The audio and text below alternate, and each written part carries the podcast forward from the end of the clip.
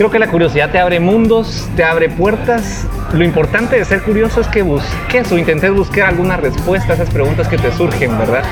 Pero las personas que son curiosas por naturaleza, creo yo que pueden encontrar mundos muy interesantes y ese asombro que tienen los niños a veces es importante no perderlo. ¿Qué onda, mucha? ¿Qué onda, mucha? ¿Qué onda, mucha? ¿Qué onda? ¿Qué onda, mucha? ¿Qué onda, mucha? ¿Qué onda, mucha? ¿Qué onda, mucha? ¿Qué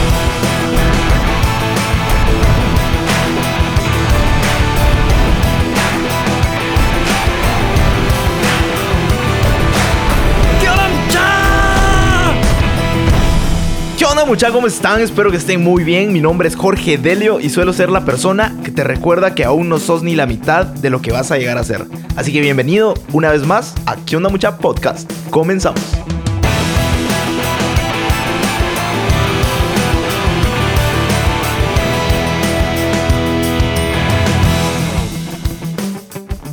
Mucha, les presento a Mario Paredes, una persona increíblemente apasionada por aprender y enseñar a otros. Tiene un doctorado en España sobre dirección empresarial desde la innovación. Ha colaborado con muchos artículos académicos en distintos países. Es experto en marketing y también es catedrático universitario. Su más reciente proyecto es autor de un libro increíble llamado Consumerología y también tiene un podcast llamado de la misma forma. Estuvimos conversando acerca de todo esto de la ciencia del consumo, la consumerología, respondiendo a la pregunta ¿por qué compramos lo que compramos? ¿Y en qué sesgos cognitivos caemos al momento de comprar algo? Este episodio está bien interesante porque muchas veces solo nos enfocamos en cómo vender y, y no le ponemos atención al consumidor y cómo éste se comporta. Pero bueno, eh, no te adelanto nada más y, y te dejo con Mario. ¿Qué onda, mucha? ¿Cómo están? ¿Qué onda, Mario? ¿Cómo estás? ¿Cómo vas? Bien, muchas gracias, ¿Cómo Jorge, va? aquí. Bienvenido al podcast, brother. Es, es un honor, de verdad, realmente tenerte aquí. Gracias por, por el tiempo, por hacer el espacio. Eh, buenísimo. Voy a empezar haciendo una pregunta que le hago a todos los invitados. Es una pregunta como rompehielo, así bien profunda. Y es la siguiente. ¿Cuál es tu propósito en la vida? ¿Qué es lo que te mueve todos los días? Muy bien, pues bueno, antes que nada, gracias por la invitación. Es para mí un gusto acompañarte en este episodio. Mi propósito, eh, pues yo lo traduciría diciendo que es transformar las realidades a través de la educación. Eh, creo que trabajar con mentes inquietas, con mentes jóvenes, pero también con mentes profesionales, puede ayudar a contribuir a cambiar esta realidad que pues muchos queremos transformar, ¿verdad? Qué buenísimo. ¿Y a los cuántos años descubriste tu propósito? Mira, eh, no te voy a decir que de pequeño lo quería hacer, sería Ajá. mentira. Sí, Yo creo que, yo creo que muchos. El, el propósito lo vas afinando poco a poco, conforme vas creciendo. Es un viaje, ¿no? Sí, correcto, pero yo te diría que fue un punto donde yo en alguna ocasión cuando aún era estudiante me pidieron ser profesor asistente, ¿verdad? Era para dar algunas ayudas a unos estudiantes.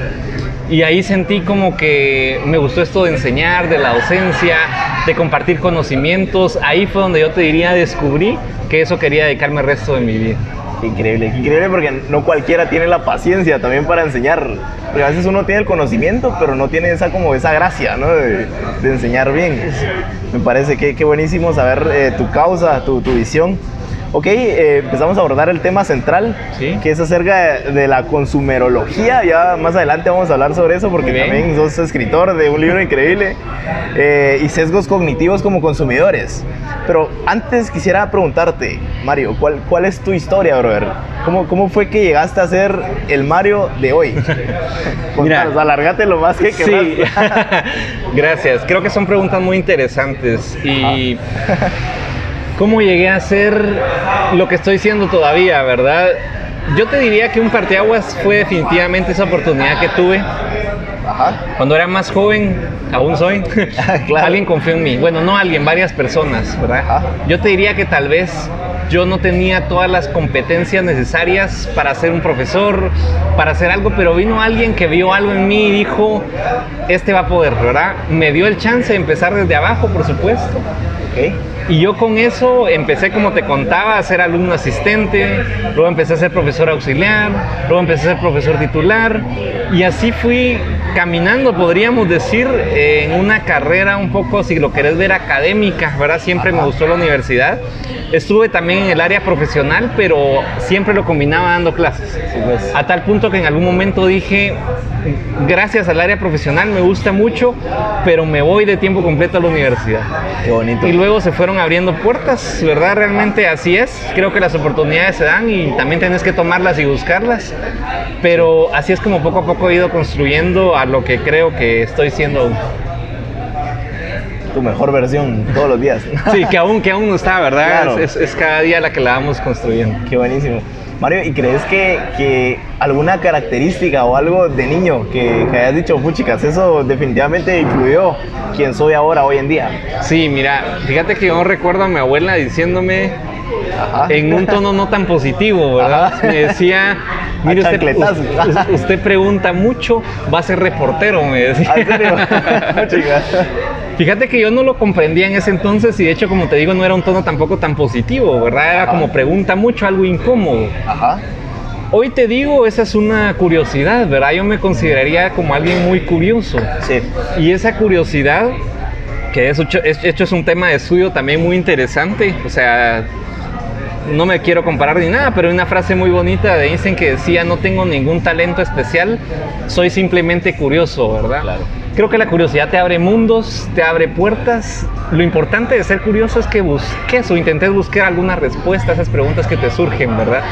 Pero las personas que son curiosas por naturaleza, creo yo que pueden encontrar mundos muy interesantes y ese asombro que tienen los niños a veces es importante no perderlo, Sí, ¿verdad? Te muchas asombras lo por todo. perdemos, a veces. Sí, sí, y lo importante es maravillarte por cosas tan pequeñas, ¿verdad? Y cuando encontrás eso empezás a ver al fondo y mirás que cada cosa tiene pues eh, algo profundo y muy interesante que poder redescubrir, ¿verdad? Así fue un poco como empecé Ah. y, y creo que esa curiosidad la he arrastrado en distintos ámbitos, ¿verdad? Increíble. Eh, después se convirtió un poco en curiosidad académica, curiosidad científica y así fue como, como logré. Qué, qué chilero. Y ah, yo pienso, no sé, vos me dirás, yo pienso que son más importantes las preguntas que las respuestas, ¿no? Por supuesto, por es- supuesto. Eso, o sea, el, el preguntarse el por qué o cómo funciona esto, o puchicas, ¿para qué me sirve esto?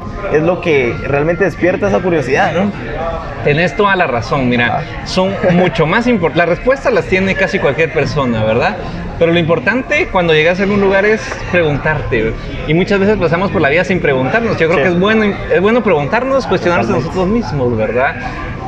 No, y a veces, por ejemplo, yo que viví ese- ese- esa etapa en colegio, en la universidad, muchas veces a nosotros como estudiantes, vos me dirás después de tu punto de vista como profesor, como estudiante a veces nos da como miedo a preguntar, o uno dice, ay, no, ¿para qué pregunto si me van a decir que soy bruto o, o qué?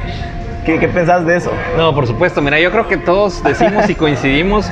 Eh, no tengo ahora el número en mente, pero en- hay un libro de un profesor, bueno, no es un profesor, es un periodista, fíjate, se llama. Leslie y se llama Curious, Curiosidad, ¿verdad? Ah. Y él ahí menciona varios estudios que naturalmente los niños preguntan, no sé el número, pero muchas preguntas al día, ¿verdad?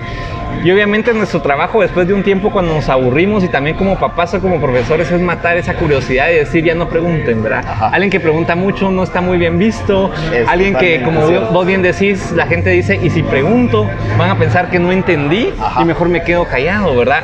Y a veces como profesores, y no te lo digo solo en la universidad, desde que son pequeños los niños, ¿verdad? Matamos ese deseo en decirles, eh, no entendió, eh, ¿por qué pregunta? Cuando la pregunta, como bien decís, es tan importante. Y parafraseando al filósofo, ¿verdad? Eh, la filosofía busca hacer preguntas donde ya todos dan por sentado algo, pero es para descubrir esas cosas nuevas. Ok, qué, qué chilero. Qué bueno saberlo desde el punto de vista de un profe. qué genial. Ok, abordando el tema de tu libro. Sí. O sea, contanos de qué trata este libro increíble que escribiste acerca de la consumerología, todo esto de la ciencia del consumo, ¿no? Sí, por supuesto, mira. Y eso era, ese antes era un subtítulo que había pensado, consumerología, la ciencia del consumo. Pero dije, bueno, más bien alguien me dijo, se ve muy técnico, ¿verdad? Muy científico. Correcto, entonces eh, nadie quiere leer sobre ciencia a pesar de que llama la atención, ¿verdad? Entonces el subtítulo que escogí finalmente es ¿por qué compramos lo que compramos? Y lo que hago es intentar, bueno, al final responder esa pregunta desde distintas perspectivas. Estas perspectivas son, por ejemplo, otras disciplinas de las cuales hay un campo de conocimiento muy amplio, ¿verdad? Por ejemplo, la antropología, que hay antropólogos expertos. Yo para nada me considero un antropólogo experto. ¿verdad? La psicología evolutiva, lo que nos dice cómo la biología nos predispone a comprar. Eh, la psicología social, que significa cómo los demás también, como cuando observamos ciertos comportamientos, nos influye a la compra. La economía conductual, que nos dice no somos tan racionales, ahí es donde entran los signos cognitivos que también vamos a hablar Vale, un poquito más más. vamos a, a Sí. tocar ese tema. Y las neurociencias, que es un tema como de moda, ¿verdad? Todo el mundo habla ahora de neuromarketing y quiere saber más de neurociencia. Entonces, fueron como disciplinas que yo busqué que dije no se enseñan tradicionalmente en las universidades, ¿verdad? En las escuelas de negocios. Entonces, eh, cómo eso nos influye a comprar y lo abordo desde el consumidor, no desde la empresa, ¿verdad? Sino que yo como consumidor, ¿cómo puedo ser más crítico y cómo puedo saber qué están haciendo esa industria allá afuera? que me quiere vender, ¿verdad? Pero el libro trata eh, yo para comprar, mejor dicho. Qué, qué increíble. Y que contanos un poquito más, o sea, ¿cómo, cómo es que se comporta el, el consumidor? O sea, al momento de entrar a un supermercado, a lo que sea, ¿qué, qué es lo que ve? ¿Cómo piensa un consumidor? Sí, mira, yo te diría, y es lo que quiero decir a lo largo del libro, Ajá. somos con... Más que todo tenemos una naturaleza humana defini- definida, ¿verdad? Ok. Y lo que hacemos consumidores es arrastrar esa naturaleza humana, ¿verdad? Entonces, suponete, en un supermercado, eh, bueno, en un supermercado hay un estudio de hace muchos años que dice que sí es cierto que cuando tenemos hambre compramos más cosas, ¿verdad? Porque las buscamos hacer. Eh, somos bien contradictorios, podría decir yo. Lo que pasa es que a veces nosotros nos creemos muy racionales, muy... eh, y sí lo somos, ¿verdad? Pero no solo somos es- eso, sino que también somos presa de nuestros instintos, somos de las emociones, por supuesto, ¿verdad? Fíjate que ahorita que, que decís supermercado y te pongo un ejemplo de, de un estudio, tal vez no de supermercado, pero de un estudio que hicieron eh, para bien en economía conductual. Y es que en una escuela querían que los niños comieran cosas saludables. Entonces, algo tan sencillo como que pusieron la comida saludable a la altura de los ojos, ¿verdad? Y la comida que no es saludable en otros lados arriba. Por naturaleza, digamos que lo que vemos a la altura de los ojos es lo que llevamos, ¿verdad? Entonces, eh, ese tipo de cosas, por decirte que a veces, y, y van dentro de uno de los temas que toco en el libro, que lo he mencionado, que es la arquitectura de la toma de decisiones. Compramos en función de cómo se nos presentan las opciones, no en función tanto de qué es lo que yo quiero. La empresa me ayuda a decirme eso cuando me presentan las opciones. Eso es como... como, como- Y eso las empresas ya lo saben, ¿no? O sea, saben cómo nos vamos a comportar. Mira, yo te diría algunas, Algunas. tampoco todas, ¿verdad? Ajá. Qué bueno, bueno, no, qué bueno para la empresa si tienen alguna noción, Ajá. pero yo te diría que tampoco creas que todas lo hacen, ¿verdad? Eh, pero sí hay muchas que están en esta etapa ahora, está muy de moda, eh, producto también de las neurociencias y esto, Ajá. muy de moda investigar esas, esos... eh, Ese comportamiento. ese comportamiento correcto, que muchas veces está de famosa una frase que por ahí también la menciono, que el 95% de esas copias, compras es de forma inconsciente, ¿verdad? Entonces, ¿Cómo, es cómo como, funciona eso? Eh, Eh, mira, entonces, como llevarme a ese, ese trip. exactamente, es como decirte, mira Jorge, te presento esto, Ajá. y vos que por instinto actúes y digas compro, ¿verdad? Sin tanto pensarlo, por decirlo de alguna forma. Sí, qué increíble. Yo, yo recuerdo una vez, no sé ni dónde, escuché una frase que decía que literalmente cuando, cuando tu cliente ya te pregunta el precio, literalmente ya está asegurada la venta. Pero muchas veces como que como vendedores caemos en como que mostrarle los errores del producto, ¿cómo se? Sí, mira, bueno, yo te lo voy a hablar de la perspectiva del consumidor, ¿verdad? va.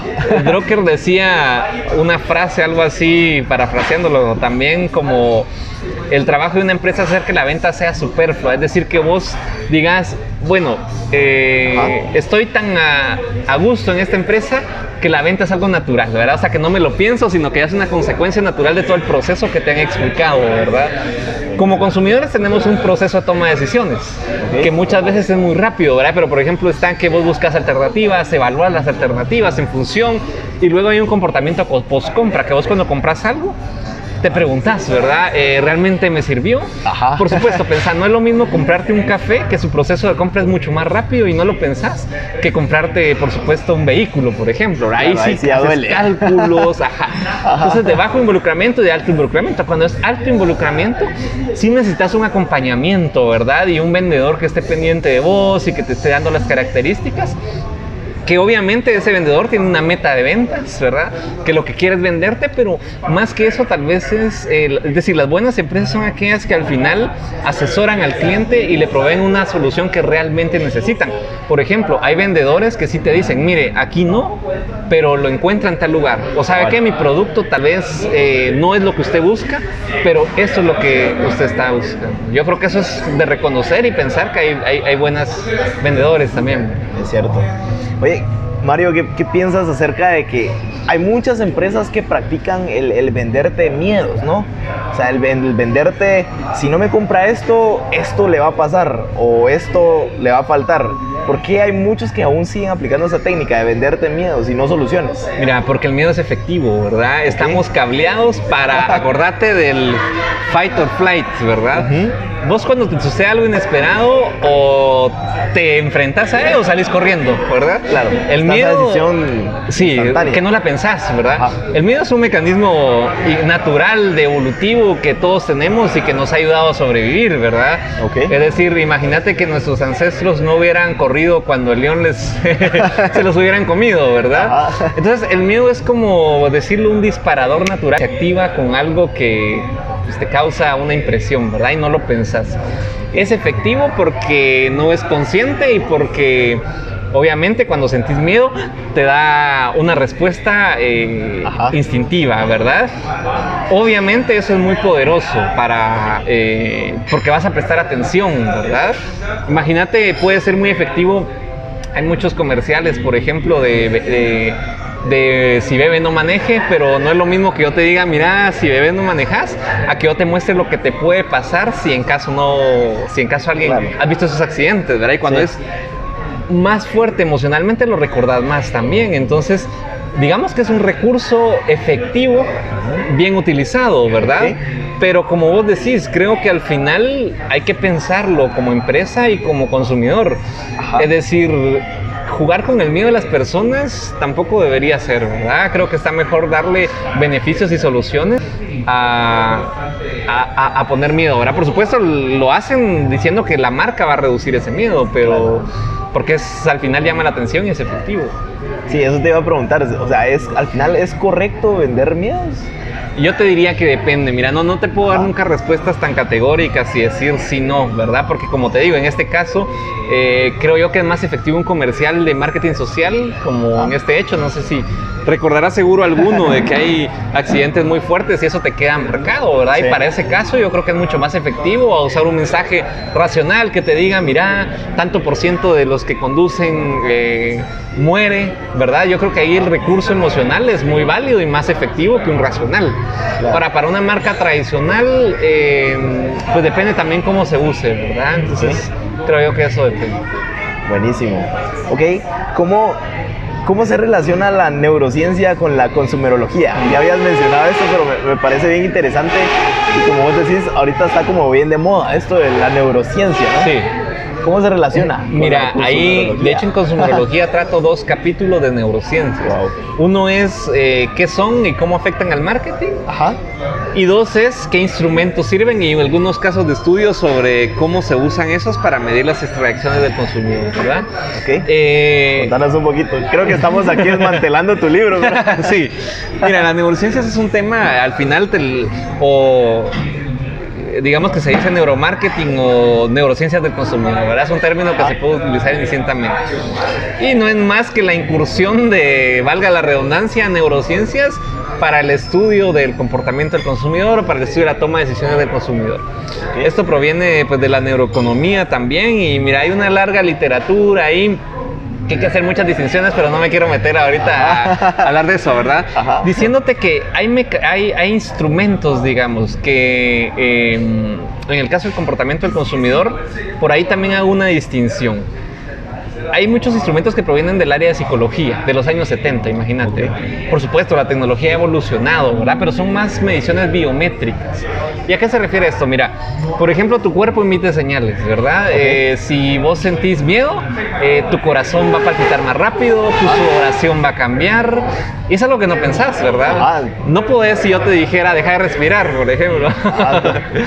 es un instinto que ya tenemos que es controlado por una parte del cerebro que no controlamos conscientemente, ¿verdad? ¿Verdad? O si te hacen un polígrafo y te digo, mira, tranquilo. eh, Más nervioso. Pero no controlas esos nervios, la sudoración no la controlamos, ¿verdad?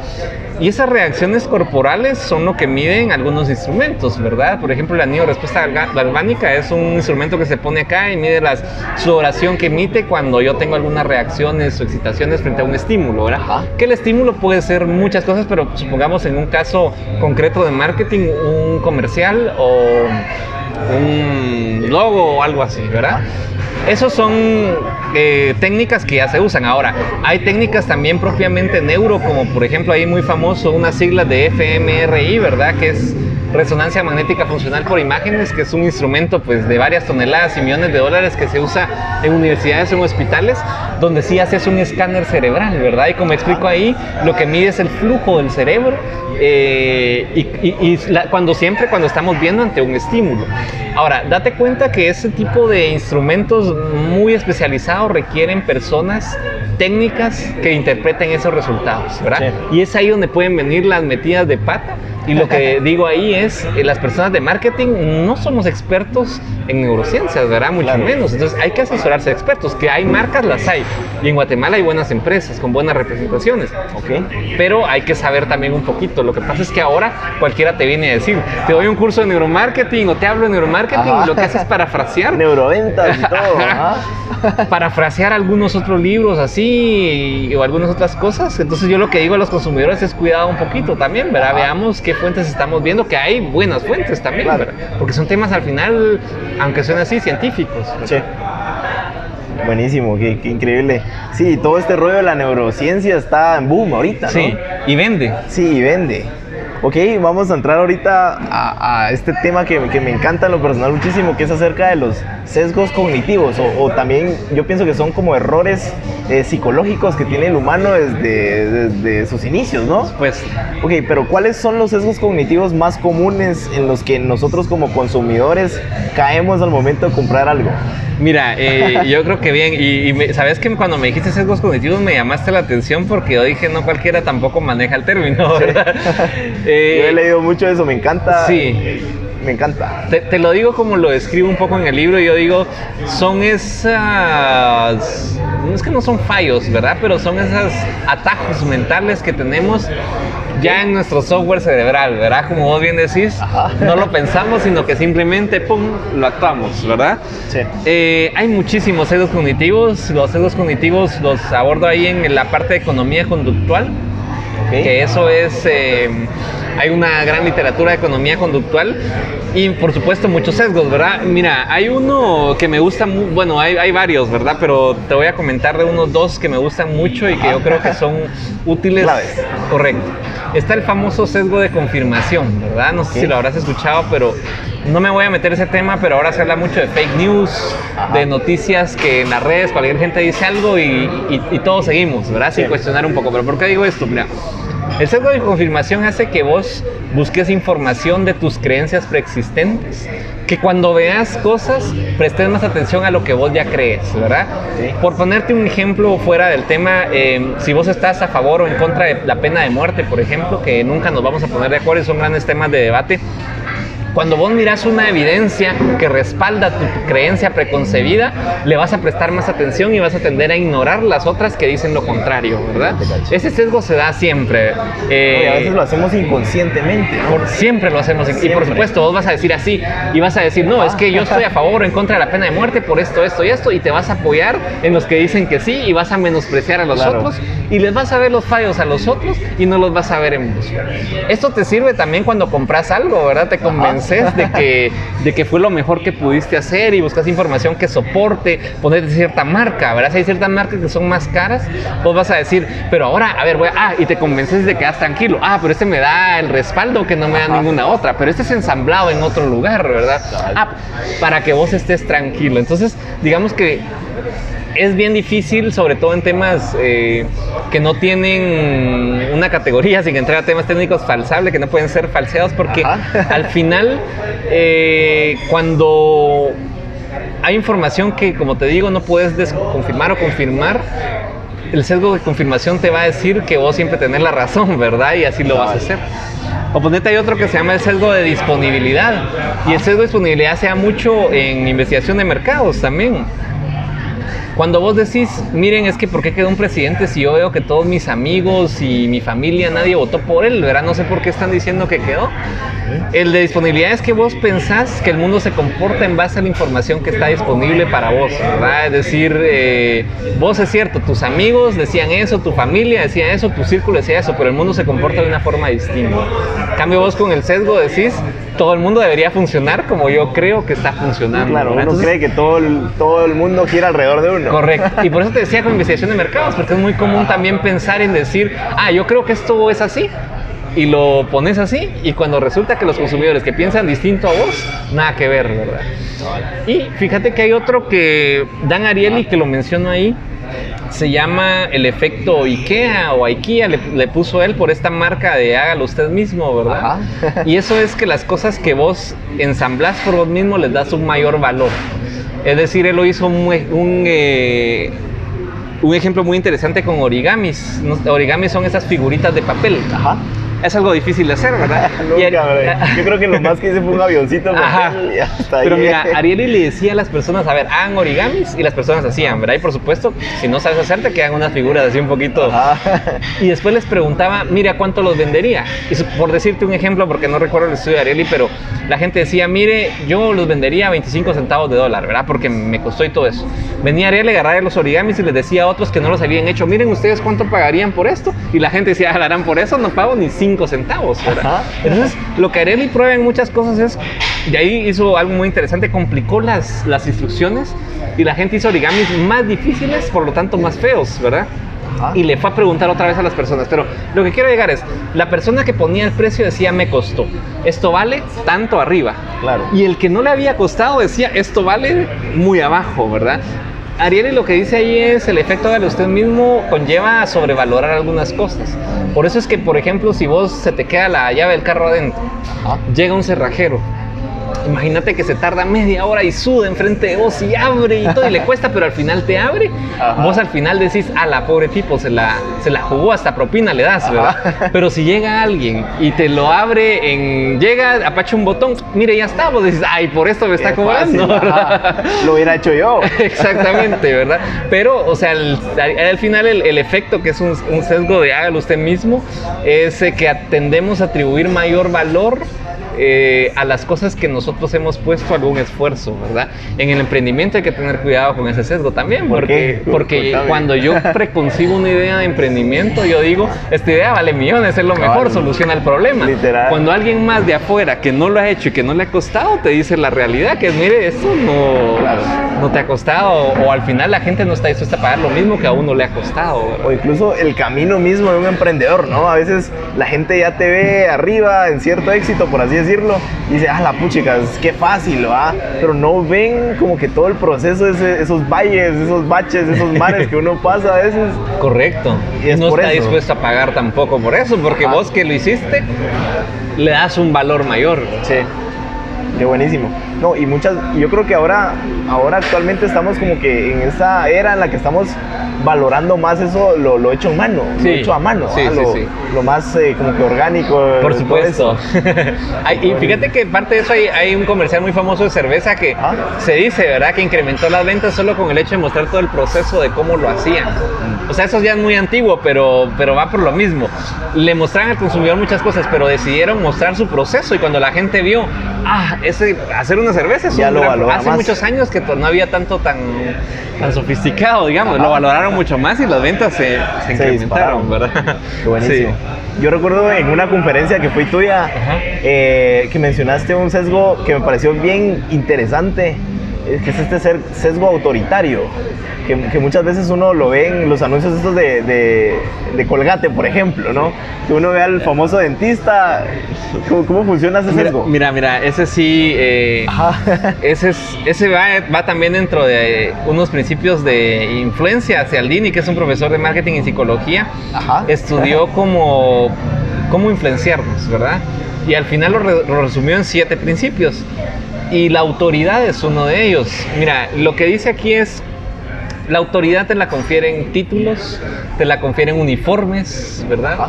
Hay estudios que alinea hace y otras personas también. Aquí no mucho, pero suponete, eh, hay un estudio muy divertido donde se pone un hombre, suponete en una barra de un bar y le pide el teléfono a las mujeres, ¿verdad? Y se pone ese mismo hombre, pero con un traje bombero en la barra y le pide el teléfono. Obviamente, lo que dice al final es cuando le pide el teléfono vestido de bombero, tiene mayores probabilidades de que le den su número, ¿verdad? Lo que está diciendo ahí es que la autoridad influencia.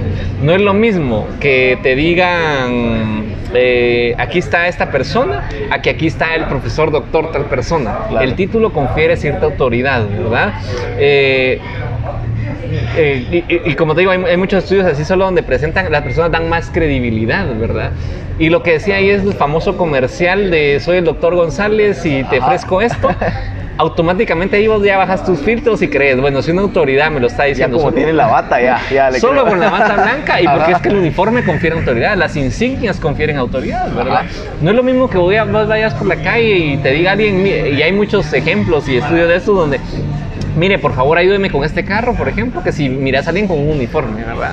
Con un uniforme independientemente de que sea, o sea, de médico, de policía, por supuesto, ya, ya le confiere cierta autoridad, que la autoridad es un fenómeno muy interesante porque vos ya no te cuestionás, sino que simplemente actúas, ¿verdad? Llevado al extremo, hay un psicólogo, Stanley Milgram, que estudió, hizo muchos estudios sobre obediencia a autoridad. A él le interesaba saber cómo en el holocausto, ¿verdad? Cómo eh, muchos generales que no habían sido de alto rango habían seguido órdenes para matar a tantas personas, ¿verdad? Y era al final lo que llega. Hay una película muy buena de eso, estaba en Netflix, fíjate, se llama. ay, Dios mío, se me- el experimenta, el, ex- el experimenter creo que es. Ok. Muy buena, que narra la vida de él. Y entonces lo que te dice ahí es eh, cómo las personas cuando hay una autoridad como que dejaran de pensar por ellas mismas y siguen autoridad. ¿verdad? Ese estudio es súper interesante Se porque... convierten en seguidores automáticamente. Correcto. Automáticamente bajar los filtros y decís si una autoridad lo dice y como te digo, la autoridad la confiere los uniformes, los títulos, eh, esas cosas. Así es y ya baja Él los sabe lo que hace y yo lo Exactamente. sigo. Aunque por supuesto nunca te vas a preguntar quién es esa persona que te está diciendo que es un experto, ¿verdad? Claro. Solo ya, ya lo crees. Qué buenísimo. Mario, ¿alguna, ¿alguna anécdota que tengas que de vos como consumidor que hayas caído en un sesgo y que luego hayas dicho, a la madre, caí en este sesgo? Mira, yo creo que muchas, y sabes que esa es una pregunta que usualmente me hacen, ¿En eh, me la han hecho en las clases, como, sabes que me la hacen de diferentes formas, pero el Ajá. fondo es, a ver, vos que estás, eh, digamos, diciendo todo esto, ¿compras de forma más inteligente? ¿Verdad? O Ajá. Ale me preguntó el fin de semana, ¿usted qué dice esto? Usted es un consumidor inteligente. dijo. Yo primero le dije, bueno, a ver, el término inteligente no, no aplica mucho, ¿verdad? Mira, yo te diría, trato de ser un consumidor racional y a veces me dicen tacaño. Pero yo creo que hay que ser racional en algunas cosas. No estoy en contra de los extremos, ¿verdad? ok. Y por supuesto que compro cosas irracionales, por supuesto que sí trato de endeudarme eh, ya cuando es una decisión a largo plazo, así, eso sí lo trato de evitar y ahí sí he podido controlar. O a veces eso de comprar con, con full emociones es malísimo. ¿no? Malísimo, malísimo, porque ya cuando lo pensás, mira, el mejor ejemplo de eso es cuando, y las marcas lo saben, cuando te invitan a ser parte de un todo pagado en algún hotel o algo así. A los cruceros y todo Sí. eso, una Entonces, playa. ¿sabes qué pasa? Crean un ambiente de emoción. Y en el ambiente de emoción al final es, mire, pero tiene que pagar ahora con la tarjeta, ¿verdad? Ahí caliente. Mira, si las personas no dan la tarjeta ahí, después se arrepienten. Y el vendedor lo sabe y por eso es que, que son muy insistentes y te dicen, pero deme la tarjeta de una vez. Porque, como vos decís, con emoción, la cabeza así, no pensás y es seguro que la des y después te vas a arrepentir. Cabal. Ahora, si decís no y después lo pensás y probablemente después decís, bueno, pues tal vez sí lo necesito, ah, bueno, anda. Pero muchas veces te arrepentís por eso, ¿verdad? Entonces, mira, caigo un montón, ¿verdad? En esas Ajá. suscripciones por internet, No, la clásica. No, incluso yo leí un libro bien interesante donde menciona todos los sesgos cognitivos que utiliza Amazon. Ajá, Chicas, es, sí, es impresionante. son expertos. Realmente, son unos cracks. En lo que te, en lo que mencionaba aquel día también, en, cuando Amazon te dice frecuentemente comprados juntos, ¿verdad? Ajá. Vos decís automáticamente, ah, qué buen cómo me lo llevo. Cabal. Pero cuando te pones a hacer eh, Esas cuentas- agrupaciones que hacen Sí. automáticamente. Y sabes también que caí mucho en, en unos de Amazon donde hicieron eh, diferentes experimentos donde suponete a la gente le daban, le, eh, eh, te, te daban el precio del producto y te ponían el envío gratis, Ajá. ¿verdad? A pesar de que el precio sea más alto con que te lleguen envío gratis, la gente Ya te abre los ojos, ¿no? Sí. A pesar de que a veces decía precio del producto más envío y si vos lo sumabas era más bajo que el que te decía precio del producto envío gratis. Ajá. En eso se ha caído, ¿verdad? Cuando, cuando ves un envío gratis, digo, había que comprar. Y ya cuando miras, que generalmente no miras después, no era tan gratis el envío porque te lo están cobrando en el producto. Cabal, uno por la emoción se deja llevar. Exactamente, sí, así es envío gratis, lo, me lo llevo. ¿Sabes en cuál caigo mucho también? Ajá. Que es uno que estoy intentando ahora no caer, es, es un, es un buen tip. Decímelo. En la escasez. Ah, ese es La escasez, mira, toda promoción, para que sea efectiva, tiene un periodo de corto plazo. Es decir, a vos te ponen una, promoción- una, una promoción y te dicen, pero mira, se acaba mañana. Ajá. Así te lo dicen, ¿verdad? O solo hoy. Ajá. Y eso, mira, te genera vos. Lo compro, ¿verdad? Si no se va a acabar. a mí cierto. ese me cuesta mucho. Porque a pesar de que sé esto, cuando yo miro, suponete cualquier cosa, una compu o algo así que necesitaba en algún momento, y el Ajá. vendedor que sabe me dice, pero mire, esto solo lo tenemos hasta hoy, ¿verdad? Ajá. Yo digo, Ah, despierta la eso, tengo que llevar, ¿verdad? Y que mañana ya no va a estar. o cuando te dicen, tengo po- es la última que tengo, ¿verdad? Ajá, clásica, va. Cosas ya que- solo queda esta bodega. que no sé qué. Exactamente, entonces yo creo que mira, ahí también es bueno pensar, bueno, a ver, si no es que también no, no me convenía mucho, porque son trucos, ¿verdad? Que Ajá. la escasez genera a nosotros quererlo tener. Se va a acabar la gasolina y ¿qué hace la gente? Sí. Solo hay un rumor y van a llenar el tanque, ¿verdad? Entonces, eh, no digo que siempre sea mentira, pero sí es un truco muy utilizado la escasez para... y en ese caigo mucho. Yo creo que ahí me sumo a vos también, caemos todo el tiempo. Buenísimo, gracias por compartir eso, Mario. Ok, a lo largo de toda tu carrera, ¿cuál ha sido la mayor crisis que has afrontado y cómo saliste? Eh, ¿Crisis de qué tipo? De lo que sea. Mira, fíjate que esa es una, creo que muy buena pregunta. Ok, He enfrentado muchas crisis. ok, o con tu libro, no sé. Sí, bueno, te- te cuento algunas. la que- Y- las que querrás contar. y quisiera eh, derivarte de ahí una anécdota que al final traduzco. Hay un libro muy, muy bueno que, que lo recomiendo que se llama Las virtudes del fracaso. Es de un profesor de filosofía francés. Y empieza contando cómo Rafa Nadal, si hubiese ganado en el primer torneo, no se hubiera exigido practicar tanto y no hubiera llegado a ser lo que es, ¿verdad? A mí me gustó mucho esa anécdota porque cuenta el caso del que quedó número uno y se relaja. En cambio, Nadal, como perdió en la primero, su tío lo impulsó a seguir siendo mejor, ¿verdad? Mira, yo te cuento con el libro, por ponerte algún ejemplo, como te he enfrentado muchas crisis, muchos fracasos, ¿verdad? En muchos ámbitos de la vida. Eh, con el libro, uno, ¿verdad? Yo lo tenía y por supuesto con el sesgo de, eh, que te había comentado antes de el efecto IKEA y que sobrevaloramos lo que tenemos. eh, me- mm, con otro sesgo de autoservicio, que es que vos crees que todo lo que haces es, es mejor y, y le das más valor a tus éxitos y minimizas tus fallas, ¿verdad? Eh, pensé que era un buen libro y eso, y lo mandé a una editorial, ¿verdad? Eh, por supuesto, al tiempo, menos mal tenía un contacto porque si no ni siquiera me lo hubieran leído, pero Ah. muy amablemente me dijeron que, que no se ajustaba a lo que ellos tenían, ¿verdad? Probé también con otra editorial y ahí sí ni siquiera me contestaron, ¿verdad? Y sabes que, dicho eso, eh, Ariel hizo muchos experimentos y es peor no contestar o ignorar. La gente se siente peor a que cuando le das hasta una mala respuesta, ¿verdad? Es decir, eh, en este caso hubiese sido mejor a mí que me dijeran, mire, su no. libro no me sirve. A que, A que me hubieran dejado en ignorado. visto. Sí, exacto. Porque de hecho escribí hasta unas dos veces, ¿verdad? O Wow. si no, no obtuve respuesta. Entonces, mira, eso para mí pues fue bueno, ¿qué hago ahora? Pues lo imprimo, ¿verdad? Eh, lo imprimo y fíjate que lo imprimí yo, por supuesto, requirió recursos, me las jugué un poco. Claro. Pero afortunadamente, pues fue una experiencia muy bonita. Me llevó, es un emprendimiento al final lo tomo, Sí. ¿verdad? O sea, me llevó a buscar canales de distribución, decir. me llevó a buscar promoción. y no estoy muy contento, es una satisfacción muy grande y no descarto porque yo te diría ahí no se termina eh, el negociarlo ahora con otra editorial, ¿verdad? Entonces, no sé qué va a pasar, pero como te digo, después de esas cosas, en algún momento sí me decepcioné porque no puedes empezar a pensar, ¿verdad? Entonces esto no sirve, entonces... Sí, a uno se autocuestiona. Correcto, correcto. Y, y- y te caes, o sea, la cabeza obviamente Claro. decís, bueno, soy bueno, eh, ¿qué está pasando, verdad? No, y, y comparo mucho con, con algún emprendedor. Porque, o sea, a veces uno va con, con la idea en mente que uno dice, no, mi idea es la mejor del mundo, es una idea millonaria y voy a ir a buscar inversión y todo el mundo se quiere morir por darme inversión y resulta que nadie te da inversión. Así pasa. Y nadie te pela, y ¿verdad? nadie te pela. Me tocó hacerlo todo, ¿verdad? El sitio Ajá. igual, yo empecé a pensar y a buscar y a ver cómo hacer todo este proceso, porque al principio no hay aliados que te digan, Sí. ¿verdad? Y como te digo, hay, hay muchos lados en, en varios ámbitos, ¿verdad? Qué buenísimo. Ok, gracias por compartir y qué, qué valioso lo, lo que lo que nos diste. Ok, ya, ya se nos está acabando el, el tiempo y voy a hacer una pregunta que me encanta muchísimo hacerla a mis invitados. Imagínate que tienes la oportunidad de tomarte un café por 5 minutos con el Mario de 15 años. ¿Qué le dirías a ese Mario? Wow, qué buena pregunta. Me encantan esas preguntas. Muy profunda.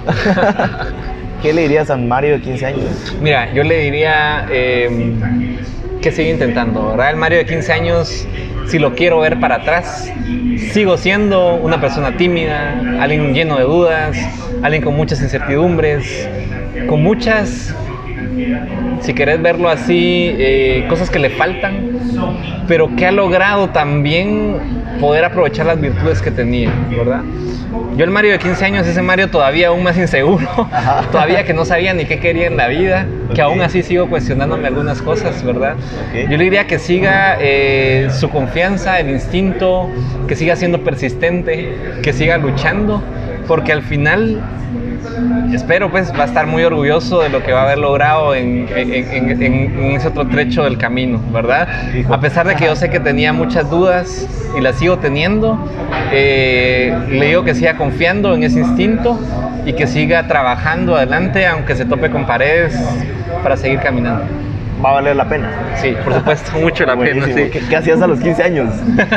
Imagínate, casi ni me acuerdo.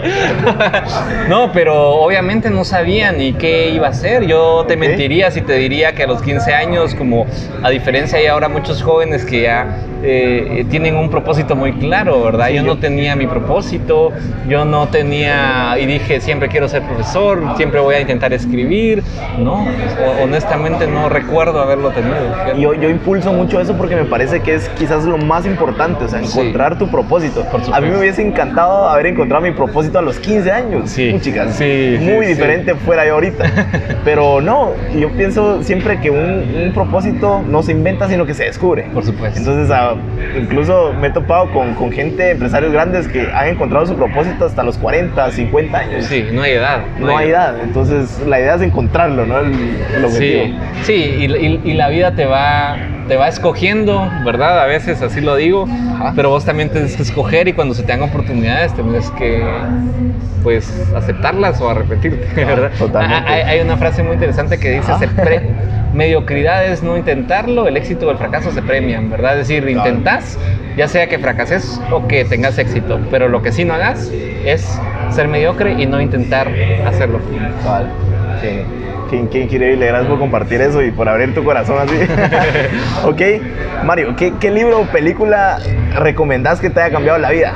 O ambas, si tenés, sería buenísimo. Mira, el libro, tengo uno que me cambió la vida Ajá. y otra vez yo creo, ahora también más creo que los libros te llegan, es como un poco cuando los mentores llegan cuando el alumno está listo, ¿verdad? Claro. Un poquito sonando así cliché, pero eh, hay libros que vos lees en una etapa y no entendés y que cuando lo relees, en cierto momento de la vida en que estés, te dicen algo importante. Para mí, claramente tengo un libro, en 2010 lo leí, y se llama El Cisne Negro, nada que ver con la novela. Ajá, El Cisne y es de Nassim Nicolás Tabel, Tal- Taleb, perdón, que es un profesor eh, de origen libanés, pero trabaja en Estados Unidos. Él trató muchos temas sobre la suerte, el azar, la probabilidad. Es fabuloso. A mí él me abrió el pensamiento un mundo distinto. De hecho, él es un erudito para mí, eh, que sí me cambió mucho la forma de ver las cosas. Me volví un fan de él. Buenísimo. Tiene varios libros. eh, es un tipo polémico también, ¿verdad? Porque tampoco es así como que tiene sus enemigos, Ajá, tiene claro. sus, eh, sus, sus cosas. Pero el cine negro de Taleb para mí fue un libro en el cual puedo decir antes, después.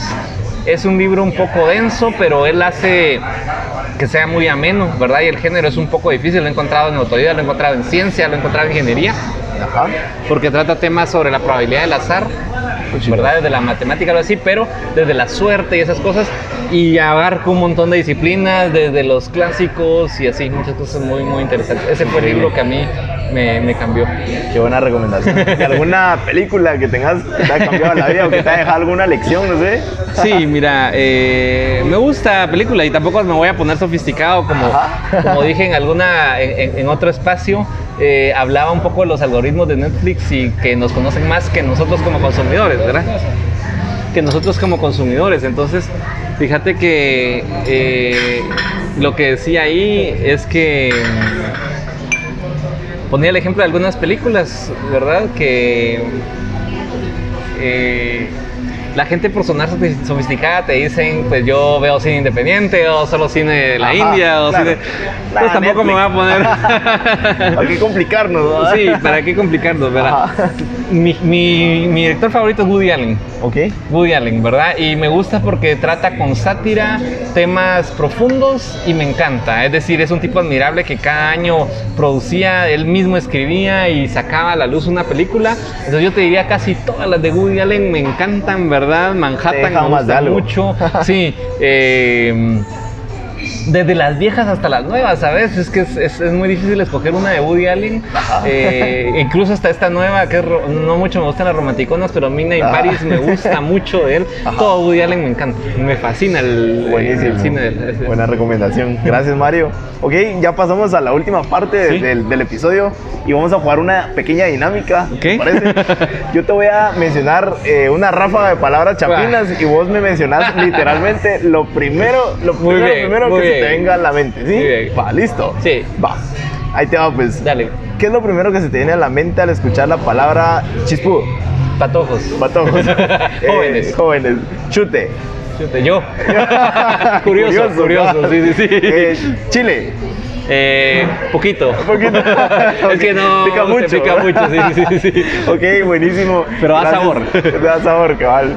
Ok, buenísimo Mario, gracias eh, nuevamente por, por, por permitirme este espacio con vos y muchas gracias por el libro que me regalaste, me lo voy a devorar, me lo voy a disfrutar mucho, así que muchas gracias por el contenido valioso, estoy seguro que le hace impactar a un montón de personas, así que buena onda Mario, te agradezco un montón y éxitos ahí.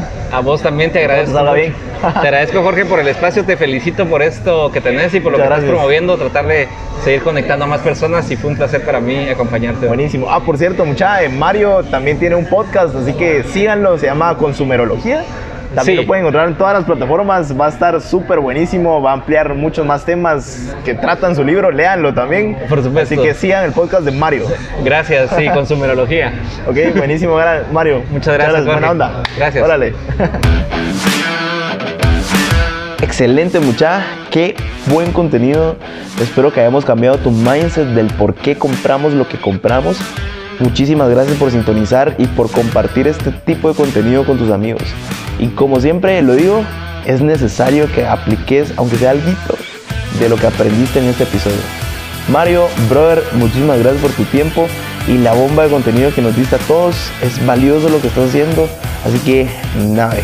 Ok, me despido y nuevamente gracias por formar parte de esta tribu que busca llenarse de contenido para seguir creciendo y que sabe que aún no es ni la mitad de lo que llegará a ser. Si aún no me seguís, me puedes encontrar como arroba Jorge Delio en Instagram y pues ahí estamos, más cerquita, toda la semana. Bueno, hoy sí pues, me voy. Órale.